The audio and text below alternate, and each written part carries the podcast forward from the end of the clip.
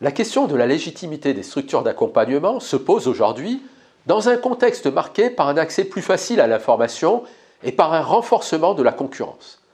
Les porteurs de projets ou les entrepreneurs ont la possibilité de s'appuyer sur les acteurs historiques, mais également sur de nouveaux entrants, proposant un accompagnement sur Internet, voire sur les réseaux sociaux.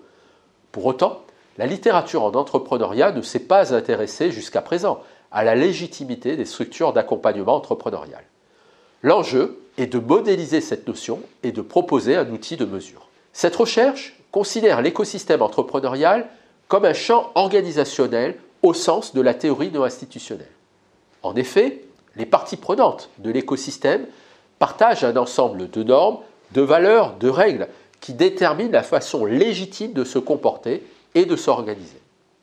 Nous proposons une définition de la légitimité écosystémique entrepreneuriale comme l'adéquation perçue d'un acteur à un écosystème en termes de règles, de valeurs, de normes et définitions. Pour mesurer la légitimité écosystémique entrepreneuriale d'une structure d'accompagnement, nous retenons trois dimensions. La dimension utilitaire fait référence à l'aptitude perçue de la structure à favoriser une dynamique de marché, c'est-à-dire à faciliter la poursuite d'opportunités. La dimension existentielle apprécie l'aptitude perçue de la structure à favoriser une dynamique entrepreneuriale, notamment en partageant une identité entrepreneuriale. Enfin, la dimension socio-économique correspond à l'aptitude perçue de la structure à contribuer au développement de la communauté de l'écosystème entrepreneurial.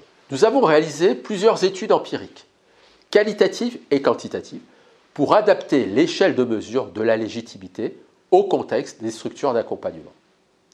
Une de ces études a porté sur la légitimité des pépites pôle étudiant pour le transfert, l'innovation et l'entrepreneuriat aux yeux des étudiants entrepreneurs.